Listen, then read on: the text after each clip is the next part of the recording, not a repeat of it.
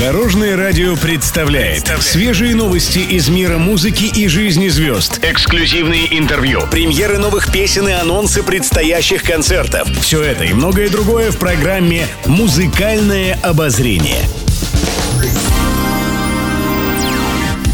Добрый день. В студии Алена Арсентьева, и это программа «Музыкальное обозрение» на Дорожном радио.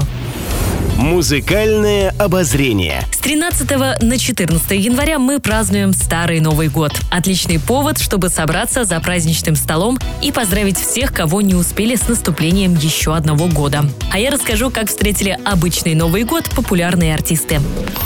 Стас Михайлов волшебную ночь провел в кругу семьи. В своем поздравлении в социальных сетях он подчеркнул, что Новый год – это домашний праздник. Наталья Подольская накануне Нового года разыграла всю свою семью. Пока дети и муж Владимир Пресняков спали, она разрисовала их лица черной краской, устроила в комнатах беспорядок и оставила записку от гномов, которые якобы все это сделали. По словам знаменитости, некоторые члены семьи в это поверили. Наташа Королева и ее муж Сергей Глушков в нарядах Деда Мороза и Снегурочки поехали поздравлять друзей.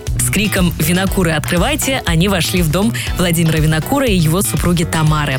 А некоторые артисты в новогоднюю ночь работали. Сергей Лазарев записал поздравления для поклонников в перерыве между песнями. Валерия тоже в новогоднюю ночь выступала. Но перед праздничным концертом она успела заехать к маме и поздравить ее с наступающим праздником. А утром 1 января артистка показывала пример правильного начала года. Она расстелила на полу коврик для йоги и сделала зарядку. Полина Гагарина отпраздновала Новый год с сыном в гримерке. Певица записала этот момент на видео и поделилась кадрами в социальных сетях. В новом году знаменитости пожелали себе и своим поклонникам мира, добра, здоровья и удачи.